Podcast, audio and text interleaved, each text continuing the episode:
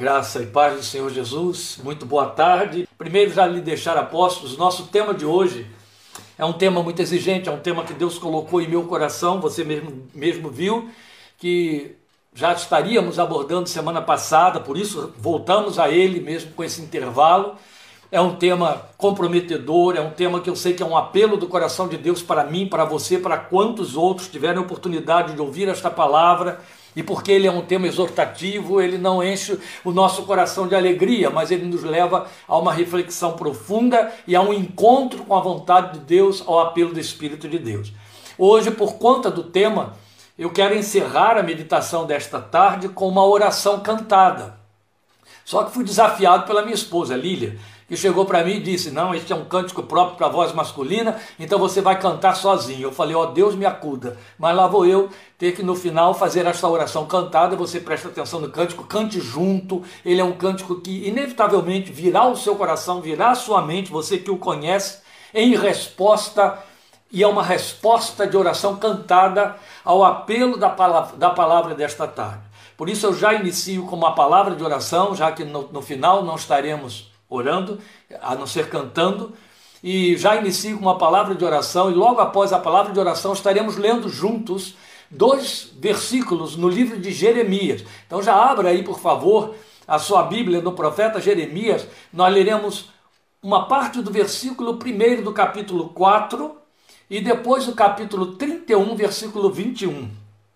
Só espero que depois da abordagem de todo este tempo ainda sobre alguma coisa dessa voz que ela acha que pode dar conta do cântico para a oração final. Mas como é uma oração, você vai perdoar se der conta, se não der conta. O importante é que a gente celebre adore a Deus e clame juntos. Amém? Jeremias capítulo 4, Jeremias capítulo 31, nós estaremos lendo, mas primeiramente vamos orar ao Senhor. Depois, então, Leremos o texto e abordaremos este nosso tema, recomeços. Você o tem escrito aí, mas procure fixar na sua mente. Recomeços é o tema que temos para esta tarde. Vamos falar com Deus. Pai Santo, bendito e glorificado seja teu santo nome. Obrigado pela oportunidade de retomarmos a abordagem da tua palavra nesta tarde e o compartilhamento dela com tua igreja, com teus filhos que separam este tempo, que se reúnem em torno deste horário, neste ponto de mídia, para meditar, para ser edificados, para ouvir a tua voz, porque tem sede, fome da tua palavra, tem seriedade com as coisas espirituais. São vidas tocadas, vidas chamadas por ti para te ouvirem, como disse o Senhor Jesus, ovelhas que te seguem porque ouvem a tua voz, aleluia. E nós queremos muito que ela nos fale esta tarde. Necessitamos ouvi-la. Necessitamos que ela ultrapasse os limites da voz humana. Outro tanto, ela ultrapasse as resistências dos ouvidos humanos, as resistências do coração, mas na tua misericórdia, permite que esta palavra penetre fundo, o âmago do nosso ser, que ela se manifeste hoje em nossas vidas tal como dela foi dito em Hebreus capítulo 12, versículo 4, espada afiada que penetra até a divisão da alma e do espírito, de juntas e medulas, apta para discernir pensamentos e intenções de coração. Como precisamos desta palavra hoje, Deus. Como precisamos desta palavra nestes dias. Se ela ardeu no meu coração, quanto no teu coração, dentro da tua necessidade para a igreja nestes dias por menor que seja o tempo que vamos passar discorrendo sobre ela. Ó Espírito de Deus, aposta-te deste tempo, da atenção, da sensibilidade dos corações que estarão ao alcance desta voz e fala, fala larga, profunda e amplamente, de maneira que até quem passe correndo ouça, como disse o Senhor a Jeremias, escreve a Abacuque, escreve a visão, para que leia mesmo aquele que passe correndo. Ouve, Deus, e por tua graça agasalha o nosso coração com esta palavra. Provoca, Espírito de Deus, respostas, mas respostas que permaneçam, respostas que não sejam ecos de emoção, respostas que sejam comprometimentos, votos colocados no teu altar, decisão de vida, tomada de posição, que permaneçam como frutos que glorifiquem o teu nome e que ecoem pela eternidade, para a eternidade, por amor de teu santo filho Jesus. Eu creio na tua fidelidade, na tua vontade sobre este tempo, este momento, esta oportunidade, rogo que o Senhor te sirva de tudo isto e cumpra a tua vontade sobre as nossas vidas, te rogamos, em nome, por amor e para a glória de Cristo Jesus, Senhor. Aleluia. Amém. Meus amados, pela oração vocês já deve ter, devem ter se dado conta da seriedade do comprometimento do tema desta tarde, recomeços. É uma palavra que de vez em quando ela fica infiltrada dentro de algumas ministrações que temos feito ao longo deste um ano que estamos ministrando. Começamos em maio de 2020. Faz um ano que temos usado este espaço de mídia, já que falta oportunidade, possibilidade de estarmos com seriedade reunidos como igreja. Então, nós temos usado esse espaço e tem sido mais proveitoso do que ir a 50 igrejas. O número de pessoas atentas, sedentas e comprometidas com este horário excede a soma de igrejas com as quais eu me reúno ao longo de um ano. Só para vocês terem ideia, por domingo. Não preciso entrar por terrenos de matemática, que não é o que vem aqui. Mas o terreno da sabedoria fala muito. E esta é a razão porque eu não posso perder a oportunidade de dar espaço ao Espírito de Deus para que ele fale comigo e com você a respeito do que está no coração dele e que tem tudo a ver com este um ano. Eu diria que tem tudo a ver com um ano e meio, mas vamos considerar aí um ano. Um ano de apelo para os nossos corações. A minha proposta foi que você lesse, por favor, Jeremias capítulo 4, versículo 1. É apenas a primeira linha do versículo 1. É um apelo de Deus através de Jeremias. Só a primeira linha. Na versão, nova versão internacional, Jeremias 4:1 diz assim: Se você voltar, ó Israel, volte para mim. Na revista corrigida, o apelo é: Se voltares, ó Israel, para mim voltarás. Eu vou repetir a leitura nas duas versões. Se você voltar, ó Israel, volte para mim. Se voltares, ó Israel, para mim voltarás. Se você voltar, minha, minha filha, meu filho, volta para mim. Depois ele ensina como esta volta precisa ser feita. E este ensinamento se encontra no capítulo 31, versículo 21. Vamos para lá. Jeremias 31, 21. Onde Deus orienta como essa volta pode, deve, necessita e pode, deve ser feita para que seja frutífera, para que responda ao apelo dele. Jeremias 31, 21, o Senhor diz, eu vou ler na versão revista e atualizada. Ponte Marcos, finca postes que te guiem, presta atenção na vereda, no caminho por onde passaste. Regressa, ó Virgem de Israel, regressa às tuas cidades, volta ó Virgem de Israel, volta às tuas cidades. Ergue marcos, diz a versão corrigida. Finca postes que te guiem, levanta para ti balizas ou sinais. Presta atenção na vereda, no caminho por onde passaste. Regressa, ó Virgem de Israel. Regressa as tuas cidades. Deixe esses textos aí no seu coração e na sua mente por um minuto. E preste atenção na introdução dessa abordagem que eu quero deixar com você, conforme meu coração está sentindo. Veja, muita gente tem questionado o fato de Deus ter permitido a pandemia do tipo, por que permitiu? As questões correm mais ou menos por aí. Quando não fazem de forma aberta, fazem lá no coração. E essa muita gente não deixa de fora, pelo contrário, o, o núcleo maior dos questionadores está entre os crentes. Por que Deus permitiu? Por que Deus permitiu?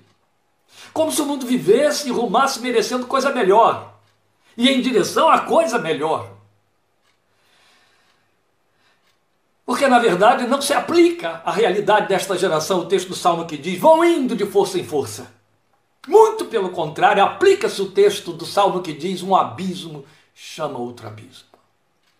Mas pior ainda fica quando ouvimos o questionamento de outros, perplexos, pelo fato de muitos dos vitimados da pandemia serem da igreja, e ainda crentes sinceros e operantes como pastores, missionários, líderes em geral, nós estivemos sepultando até bem pouco tempo e continua indo por aí.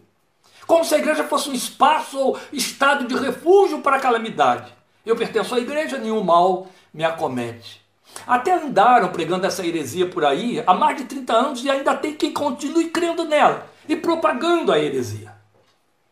Por mais que ela se prove inócua, mas continuam, porque as pessoas têm necessidade de apostar na loteria da fé, em lugar de dar credibilidade, a veriticidade, a honradez e a moral da palavra do Deus que não negocia com caráteres, nem com os nossos pecados. Geralmente os perplexos são aqueles que se deixam enganar pela falsa ideia de que um dia o juízo de Deus vai cair sobre o mundo e a sua história, mas os crentes não sofrerão as vicissitudes desses juízos caindo sobre o mundo juntamente. O mal cresce assustadoramente, queridos, ao nosso redor. Estamos cercados já de sinais apocalípticos, orquestrados diante de nossos olhos, só não percebe quem não quer, ou quem for ignorante demais, porque lê a palavra de Deus na, na, abrindo conforme alguém cita lá no púlpito aos domingos, e, no, e, e muito mal. Aí é evidente, não conhece nada, não vai discernir nada, não tem parâmetros para discernir, para avaliar, para parear. Mas os sinais apocalípticos estão sendo orquestrados diante de nossos olhos nesta geração. Ainda assim, os escapistas, os negativistas dizem: isso é só o princípio de dores. Nós, os crentes, não sofreremos reveses. Eu não consigo conceber cegueira maior. Mas é um escapismo. O fato é que após um ano e meio de pandemia, algumas conclusões, no geral e individualmente, já podem ser aventadas. E se eu posso me permitir chegar a essas conclusões, eu faço como pastor, eu faço como homem que ouve, que está ouvindo ao longo desse tempo. Telefones, e-mails e NN solicitações ao longo de um ano e meio. Observação do discurso, do comportamento. Impõe-se sobre mim, como homem de Deus, observar, observar, observar. Até para ter pé no chão, para aconselhar, abrigar, acolher exortar. Ouvindo e observando, já consegui discernir os que entenderam que a melhor opção, a seu ver, para quem crê, é achegar-se mais a Deus neste tempo. E aí procuraram maior tempo com Ele. Reforçaram os conteúdos de vida espiritual equilibrada que já traziam antes. Glória a Deus por essas vidas. Mas também discerniram os que viviam na superfície e decidiram que não tem que se preocupar com sua vida espiritual, do tipo, deixa a vida me levar, ou o que será, será. Eu tenho visto ainda aqueles que se decidiram que não precisam da igreja e nem de igrejas, depois de um ano de pandemia. E há ainda aqueles que achavam que o melhor a fazer é tirar o máximo proveito desta vida, e aí afundaram o pé no lodo, como se o mundo fosse a opção melhor. Meus irmãos, eu estou me referindo ao povo de Deus. Eu não estou falando do vizinho ao lado. Não. Descobri outro tanto alguns de vida cristã nominal que, tendo apenas adoecido na pandemia, só adoecido, pegaram o Covid, mas se livraram dos seus sintomas, saíram ilesos, ou até mesmo alguns que, tendo chegado ao limiar da morte, mas escapando dela, entenderam que Deus os aprova na vida espiritual relapsa que sempre levaram e então tornaram-se mais vazios que antes, mais mundanos que antes. Se tornaram a pior referência dentro desta geração, para seus familiares a começar. Quanto mais para anjos, observadores e homens, como cartas conhecidas e lidas por todos os homens na linguagem de Paulo. E ainda houve os que desistiram de crer tornaram-se cínicos, piadistas, fazendo chocarrices acerca das coisas espirituais. Isso num curto espaço de ano e meio. Todas estas coisas eram previsíveis. Para quem observa esses comportamentos, esses caráteres, essas coisas não surpreendem, eram previsíveis. O espantoso é concluí-las quando a pandemia ainda está em curso no mundo e tanto pior no Brasil. Ainda tem mais coisa pra, pela frente, ainda vai rolar mais água aí. Mas esse já é um balanço que, se não é deplorável de todo por causa daquele, daquele primeiro grupo que eu citei aqui, é para clamarmos misericórdia e pensarmos onde isso vai parar. O resumo desse apanhado é que tudo isso favoreceu a visibilidade com cores bem delineadas de alguns perfis entre os crentes, perfis da igreja que nos rodeia. Os que se revelaram sábios por se pautarem na ciência e na fé, outros sem sabedoria, embora ainda inteligentes, que se deixaram influenciar apenas pela política, e os sem discernimento, que não ouviram nenhuma nem outra coisa e sequer deram lugar à fé, e por serem sem discernimento, o que eu quero dizer é que são desprovidos a um só tempo de inteligência e de sabedoria. Isso é sério. Mas esses perfis estão aí, diante de nós, discursando nas redes sociais, se deixando ler e conhecer como tais. De tal maneira que chega-se àquele nível de ter, termos que repensar a vida de comunhão à luz de Amós. Andarão dois juntos se não houver entre eles acordo? Estamos nesse patamar. Mas observa a palavra de Deus. E eu penso no meu coração que se a pandemia é uma permissão divina, e não há por que não seja, uma vez que Ele é soberano e não tem privilegiados na fé, que tipo de cristão ele espera que um tempo tão turbulento como este produza? Na verdade, esta é uma pergunta, uma questão que já perpassa mais de dois mil anos desde que Pedro apóstolo a formulou na sua última carta, segunda carta, capítulo 3, versículo 11, só a primeira linha do versículo 11, segundo de Pedro. A pergunta de Pedro textualmente era essa: Havendo, pois, de perecer todas estas coisas, que pessoas vos convencer em santo trato e piedade? Trocando em miúdos diante de todas essas calamidades que já nos cercam, que tipo de pessoas, como cristãos que fazem santo trato e piedade, que tipo de pessoas nos convencer dentro da nossa geração e diante ou debaixo desta turbulência? Esta é a contextualização do texto de 2 de Pedro 3,11. Qualquer que seja a atitude que nos esteja cometendo, dentre essas que eu alenquei aí, um pouco mais atrás, eu estou seguro de que o Espírito de Deus traz um apelo ao nosso coração, conforme esse que ele fez em Jeremias 4:1. Porque esse apelo aponta para um, distanciamento, um esvaziamento, uma superficialização da caminhada da vida espiritual. E ao mesmo tempo nos propõe um recomeço. Se você voltar, ó Israel, Volte para mim, diz o Senhor. Se você tem de mudar alguma coisa, ele estaria dizendo: muda a meu favor. Se você tem de melhorar em algum aspecto, faça isso para mim, é o que ele está dizendo. E então eu pontuo para você. Você gostaria de um recomeço na fé? Aquele em que houvesse a possibilidade de viver melhor a sua experiência cristã, com maior dinamismo, maior paixão e profundidade. Observe que eu não disse maior profundidade. Mas vale aqui também colocar maior profundidade para aqueles que, na verdade, não estavam na superfície pela misericórdia de Deus. Mas a questão é essa. Você gostaria disso? Um recomeço, ter oportunidade de recomeço, esse é o nosso tema: recomeços. Recomeço na fé. Porque se houver recomeço na fé, ele abre um leque de outros recomeços. Aí haverá recomeço na vida conjugal, recomeço na vida afetiva, recomeço na vida profissional, recomeço na vida social e por aí afora. Porque a fé é o ponto de partida na vida do cristão. Apóstolo Paulo diz isso muito claramente: andamos por fé e não pelo que vemos. E aquilo que não procede de fé é pecado, ele disse. Então a fé é o ponto de partida na minha vida e na sua. Somos filhos da fé que teve nosso pai Abraão, filhos da fé. Então vale pensar num recomeço na fé.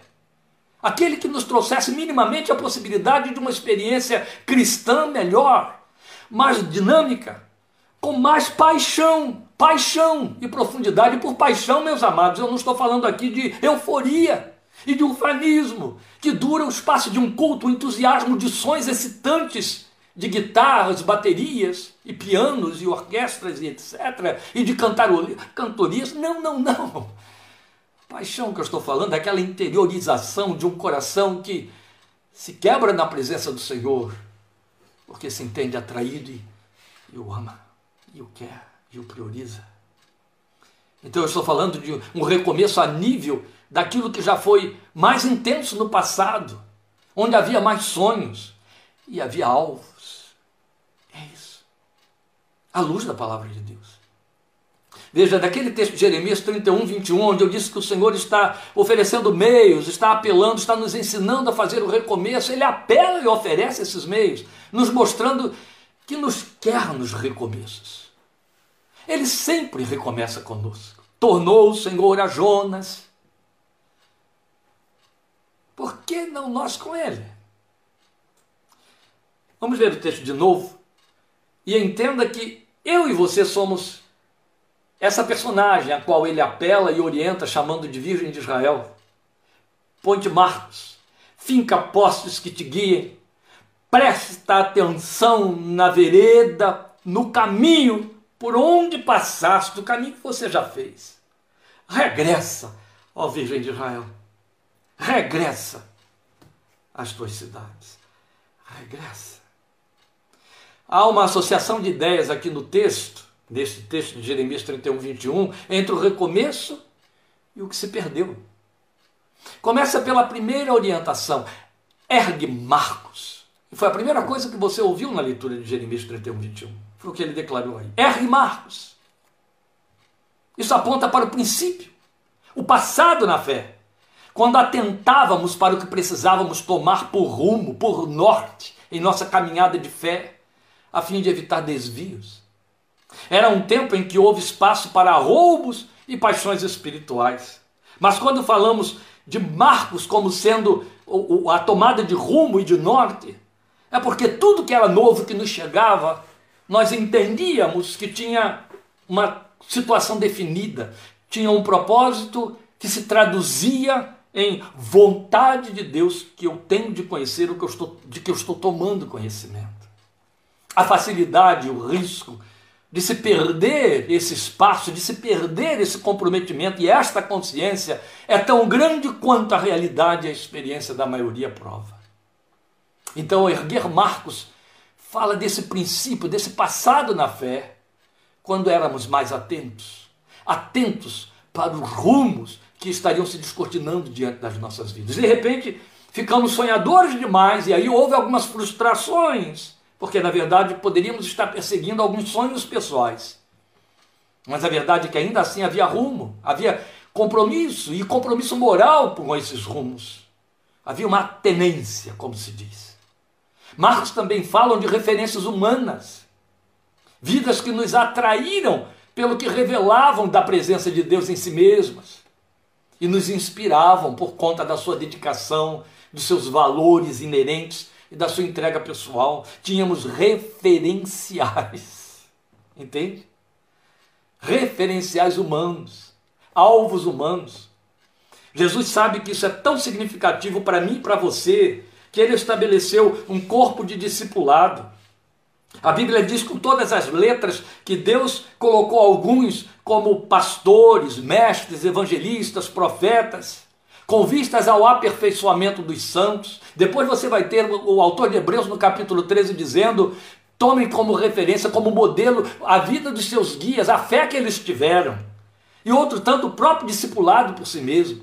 O discipulado pressupõe alguém aprendendo de alguém, e é, esta é a razão porque Paulo, tão preocupado com isso, exortou Timóteo dizendo: fica firme naquilo que você aprendeu, sabendo de quem aprendeu, aquilo que você ouviu de mim. Com muita autoridade, o homem de Deus disse para os crentes de Corinto: Sejam meus imitadores como eu sou de Cristo. E a igreja foi estabelecida com esses referenciais e esses parâmetros. Aquelas vidas a quem que, que apaixonadas por Deus, com quem ele tratou de forma muito próxima e que o buscaram mais proximamente, servem de referência.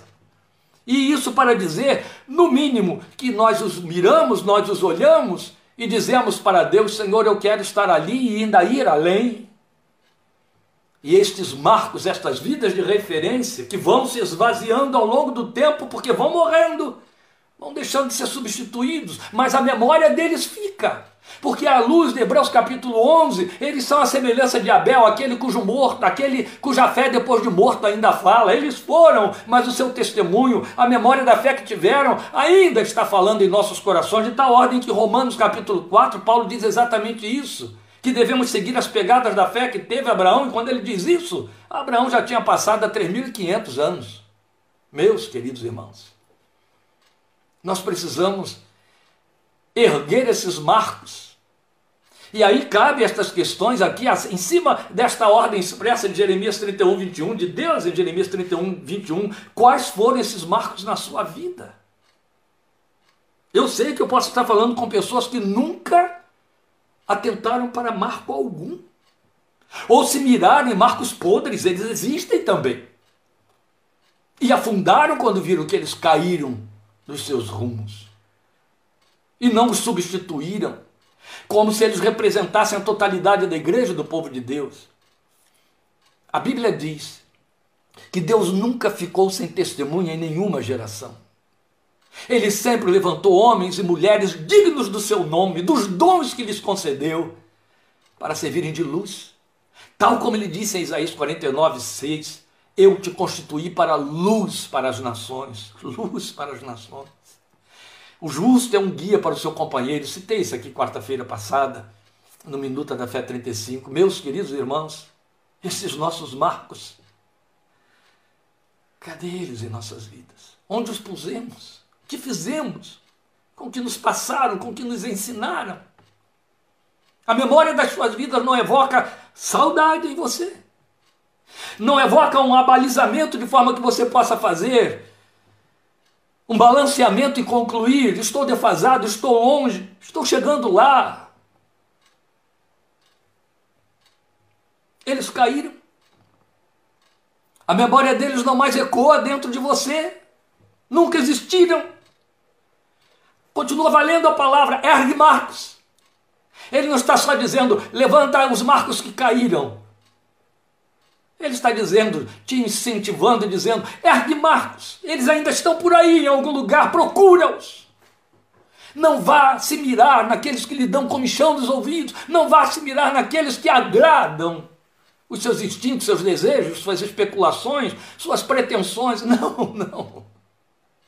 Levanta como Marcos, homens e mulheres de Deus que pagam preço pela vida espiritual, que se separam, que não te agradam para agradar a Deus que exortam, comprometidos com a verdade a qualquer preço, a qualquer custo, ainda que com perda de crédito e sob perseguições e coisas parecidas. Esses são os marcos para os quais se atentar.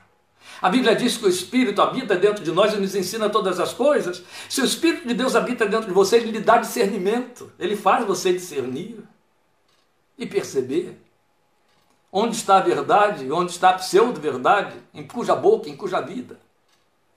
Onde estão os marcos na sua experiência hoje? Eu só sei que estou encarregado por Deus de dizer a você, em nome de Jesus: ergue marcos, minha irmã, ergue marcos, meu irmão. Não continua caminhando a ermo.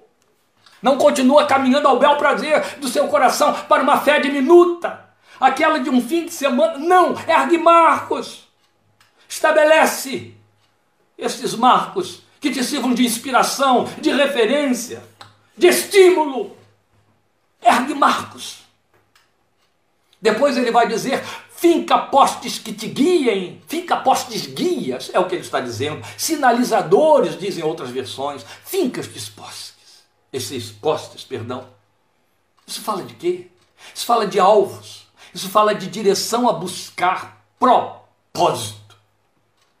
Andaram publicando aí mensagens várias e livros e etc, e vídeos e por aí, igreja com propósito, crente com propósito, fé com propósito, tudo isso é muito bonito, muito válido, etc, mas atente para o fato de que não se trata de um curso, de um estudo, de um coaching evangélico ou espiritual, ou um encontro de coaching de fé. Não, não. Se trata de propósito existencial. Qual é o propósito pelo qual você é crente em Cristo Jesus além da vida eterna? Porque você não desfruta da vida eterna enquanto está vivendo aqui. Você a tem, mas você ainda está vivendo neste mundo físico. E a sua fé vale para aqui, não é para lá. Lá você não vai precisar de fé, lá nós o veremos tal como ele é.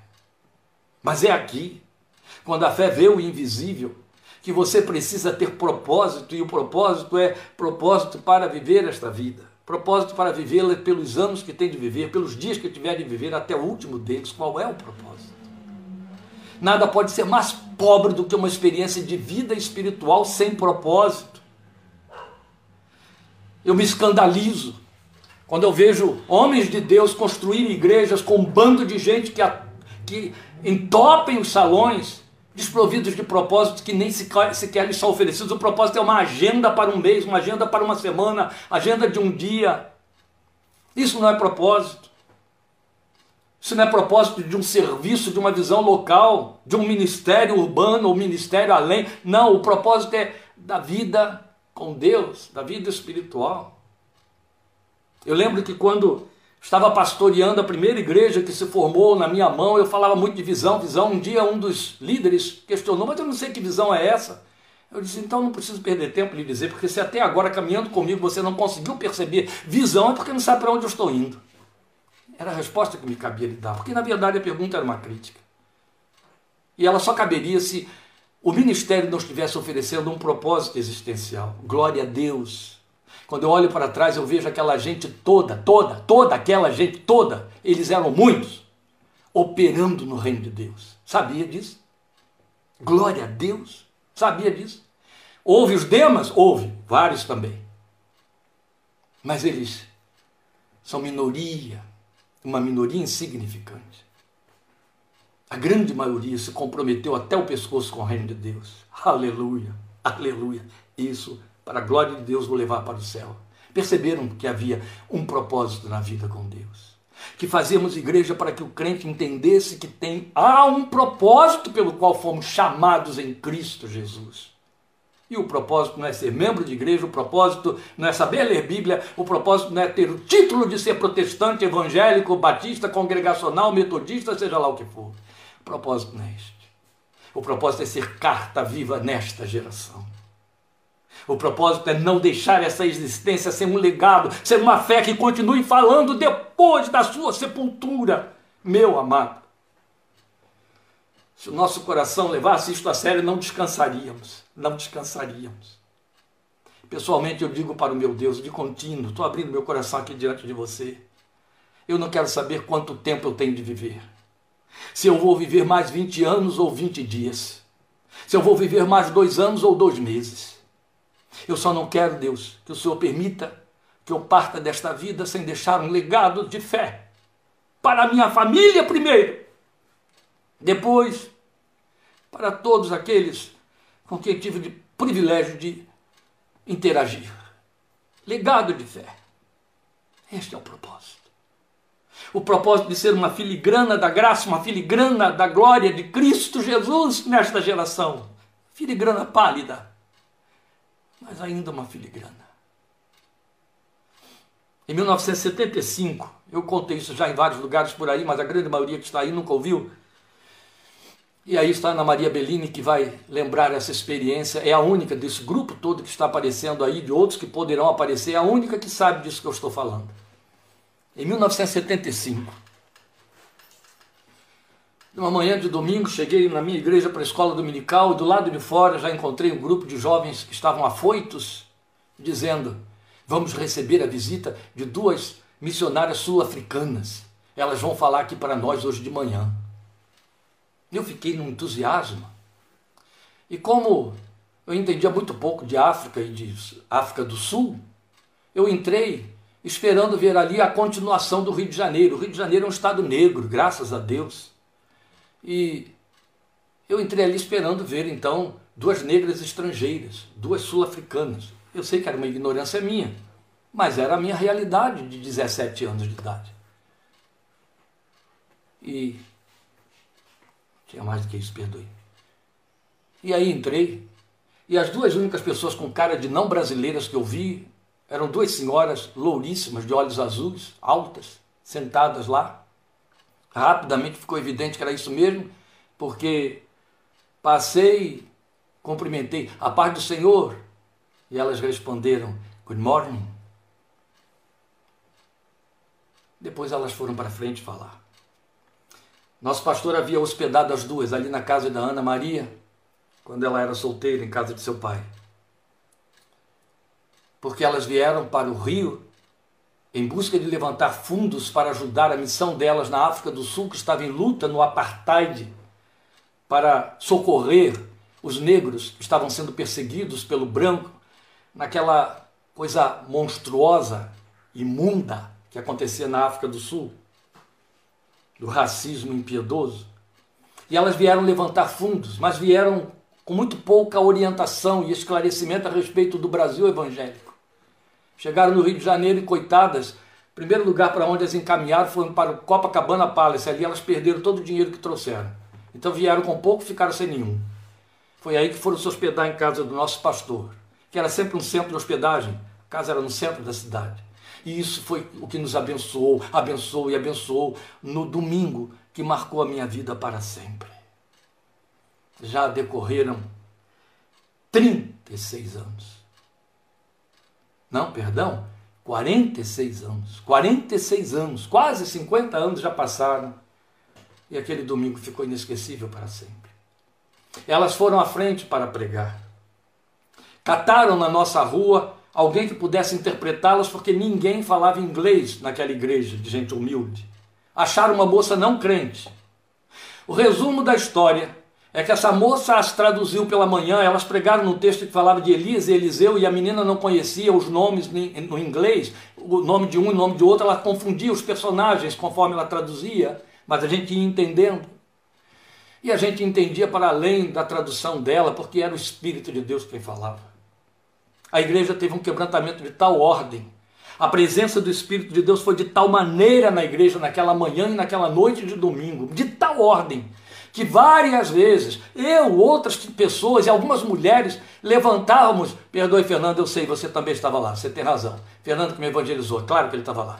E aí essas pessoas iam para os fundos da igreja em dados momentos porque não suportavam o impacto da emoção da presença de Deus que sentiam naquele lugar. Foi um avivamento muito grande. Essa menina que a traduzia se converteu. O pai dela, que foi lá para acompanhar a filha, que estava no meio dos crentes, no lugar onde ele nunca entrava, se converteu. E quando elas foram embora, eu não consegui trabalhar direito na segunda-feira. Na segunda-feira eu fui para o meu trabalho na Ilha do Governador e eu fiquei contando aquelas quatro horas da parte da manhã que me separavam da hora do almoço, aguardando a hora do almoço. Eu estava em jejum, eu não consegui tomar meu café da manhã e eu corri para a beira da praia, para ali, para junto daqueles escombros de navios. E lá fiquei quebrantado na presença de Deus e eu só dizia uma coisa para ele: Senhor, foi a primeira vez que eu vi Jesus de saia. Foi a primeira vez que eu vi Jesus em forma feminina, tão nítida, intensamente. Eram duas mulheres que te personificavam. E agora meu coração está arrebentado de saudade, de saudade, de saudade. Eu não estava sentindo saudade das duas pessoas, mas saudade do que elas trouxeram nelas para a minha vida, para a nossa vida.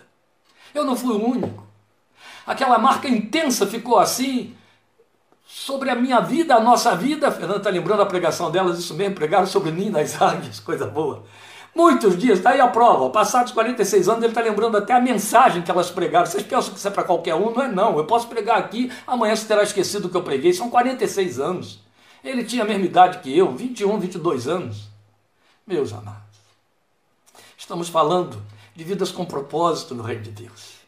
Quando não há propósito na nossa confissão, isso resulta em religiosidade rotineira. Não passa disso. Denuncia aqueles que fazem dos atos de culto, do ir às reuniões, um fim em si mesmos, como único compromisso pelo que são crentes em Jesus. Isso é de uma pobreza imperdoável. Você foi chamado para que Deus se realize através da sua vida. Isso não fala de culto.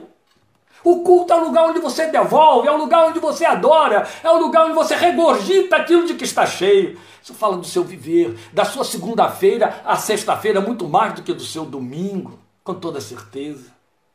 Isso fala da sua existência no meio da sua família, entre os seus filhos. Entende? É no seio da sua casa que é onde de fato você pode provar se é cristão ou não. Sabe qual é o maior testemunho de crente que você pode ter? É entre os seus os de fora ou não convivem com você, é muito fácil julgá-lo e definir você como cristão. Vai perguntar aos da sua casa. Deixe seu vizinho perguntar a sua esposa, seus filhos. Que crente você é? Onde estão os alvos? Quais são os seus? Os alvos são os propósitos que nos levam para além de nós mesmos e do que somos, entende? O alvo não volta para mim, o alvo é para ele passando por outros antes de a ele chegar. Você já parou para considerá-los? Isso fala de, de, levar a vida com Deus a sério, meu querido, minha querida. Porque significa levar a vida com Deus para Ele. É isso. Corrie ten Boom, porque abrigou alguns judeus durante a perseguição nazista em Amsterdã. Ela morava no Harlem. Estive lá na casa dela, eu e Lilia, em 2018. Quando ela foi presa, ela tinha 60 anos. Saiu com 63 anos do campo de concentração, tendo deixado lá os corpos de seu pai e da sua irmã, que era mais velha do que ela, e seu pai, de quase 90 anos, não resistiu. Saiu de lá quebrada, murcha, arrebentada, anos de sofrimento e fome. Mas quando ela saiu, ela saiu entendendo uma coisa: ó oh Deus, eu não passei por este inferno três anos para voltar para dentro daquela relojoaria pacata e ficar cantando no coral da minha igreja reformada nas tardes do domingo. Eu passei por tudo aquilo, meu Deus, para que o Senhor ainda possa se servir de mim. Se eu pude sobreviver a três anos de campo de concentração, e de fato ela sobreviveu a mais 23 anos de missões rodeando o mundo todo, falando do Evangelho de Jesus e perdoando os alemães da sua época, da sua geração, apertando a mão deles e falando de Cristo Jesus para eles. Sabe por que, eu citei Corre tem boom porque ela tinha 60 anos. E se estamos falando de regressa, volta, vai lá para trás, os idosos como eu olham para trás e dizem: não, agora não adianta mais, eu já estou idoso, eu já tenho muita idade. Imagine. O meu Deus e o seu Deus continua sendo aquele que a Bíblia diz que para ele um dia como mil anos, mil anos como um dia. Mas os alvos foram temporais apenas. Os alvos temporais, quando não frustram, perecem e arrastam junto à fé. Então leve isto a sério.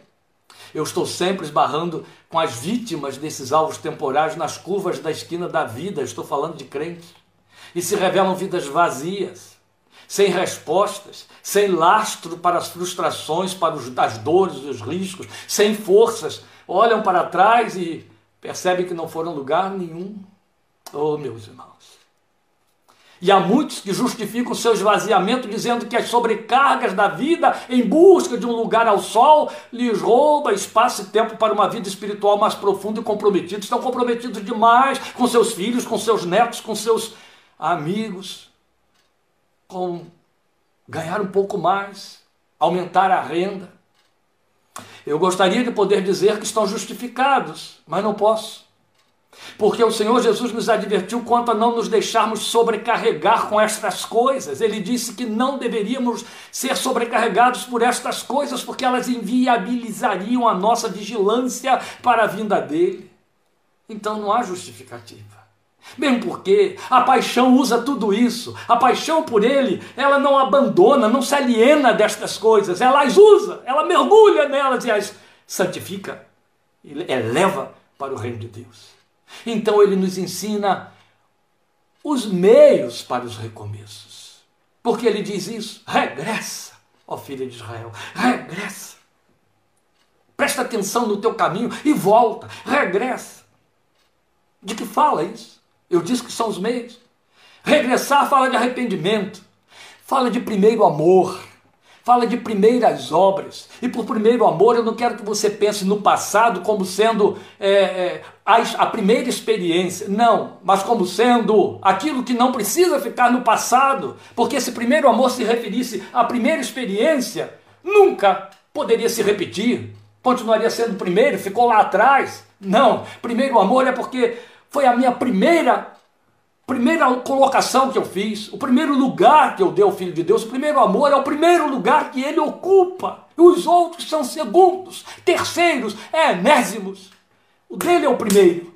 Vai ser sempre o primeiro. O seu lugar de primeiro não pode ter substituição, mas foi substituído, por isso ele disse: regressa, volta ao primeiro amor, volta às primeiras obras. Inevitavelmente nós somos atualizados na mensagem enviada à igreja de Éfeso, como está em Apocalipse 2, 4 e 5, quando ele diz: Contra ti tenho, porém, isto. Você abandonou o seu primeiro amor. Contra você, eu tenho isto. Você abandonou o seu primeiro amor. E então, recomenda, lembre-se de onde caiu, arrependa-se e pratique as obras que praticava no princípio. Quer dizer, volta e pratica. Você abandonou o seu primeiro amor, volta lá. Lembra de onde caiu e volta lá. Para voltar tem que se arrepender. Pratica aquilo que você praticava, o comprometimento, o propósito que corria na minha direção. O verbo aqui é forte, abandonou. Tenho, porém, contra você que abandonou. O sentido literal é foi deixado, foi esquecido. É isso que ele está dizendo. Na verdade, a tradução literal para abandonar teria de ser deixar, esquecer. Não é, é jogou fora. Não é isso, é diferente. Mas não deixa de significar uma queda, uma perda de nível, uma perda de posição, entende? Glória a Deus pelos que mantiveram o nível e podem galgar pontos mais elevados. Mas o que ele está dizendo é: você corria numa posição que não corre mais, então você decresceu, você desceu de nível, você deixou aquele espaço, você esqueceu esse lugar que eu ocupava na sua vida da maneira como eu ocupava. Outros entraram ali, você convidou outros para entrar ali, e justificadamente, os problemas que eles lhe trouxeram, as suas dores, as tragédias da vida, seus interesses, suas paixões e tanta, tanta coisa que pode ser enumerada, mas que ganhou esse espaço de prioridade. E é exatamente por aí. Então aqui há um tom de lamento divino, mas que ele verte em conselho, em apelo para mim e para você. E no apelo ele diz: Volta para mim. Regressa. Volta às suas origens. Esta é a pergunta. Está bom para você assim como está? É esse tipo de espiritualidade que você acha que Deus aprova? Veja, se o Senhor não tivesse enviado aquela mensagem para a igreja de Éfeso que eu citei aqui em Apocalipse 2, 4 e 5, ela estaria muito feliz e bem, aprovando a si mesma.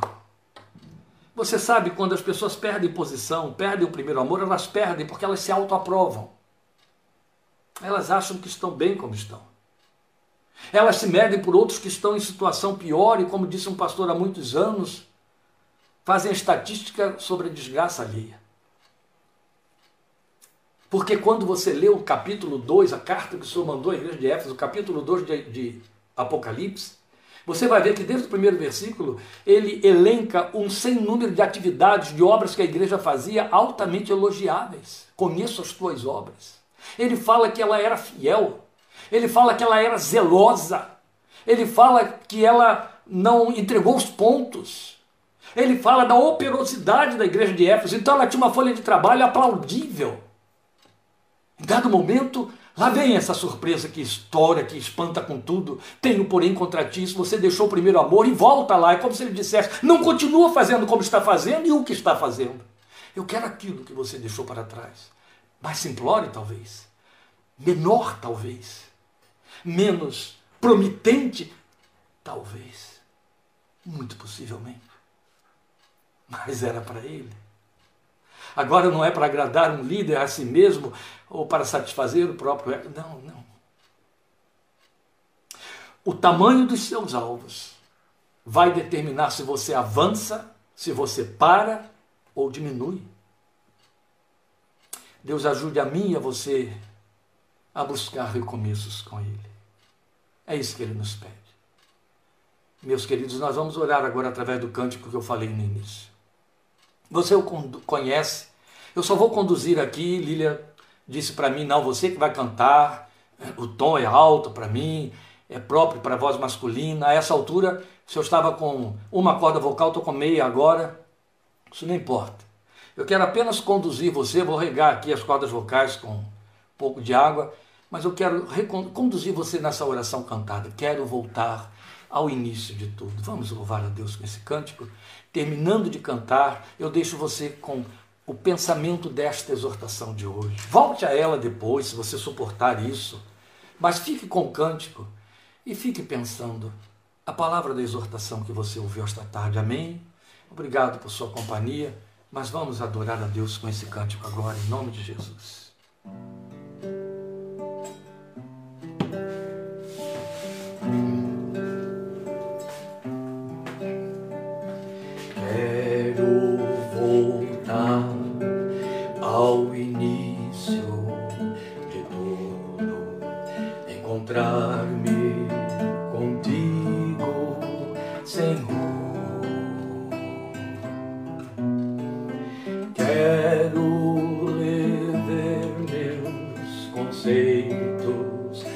valores. Eu quero reconstruir.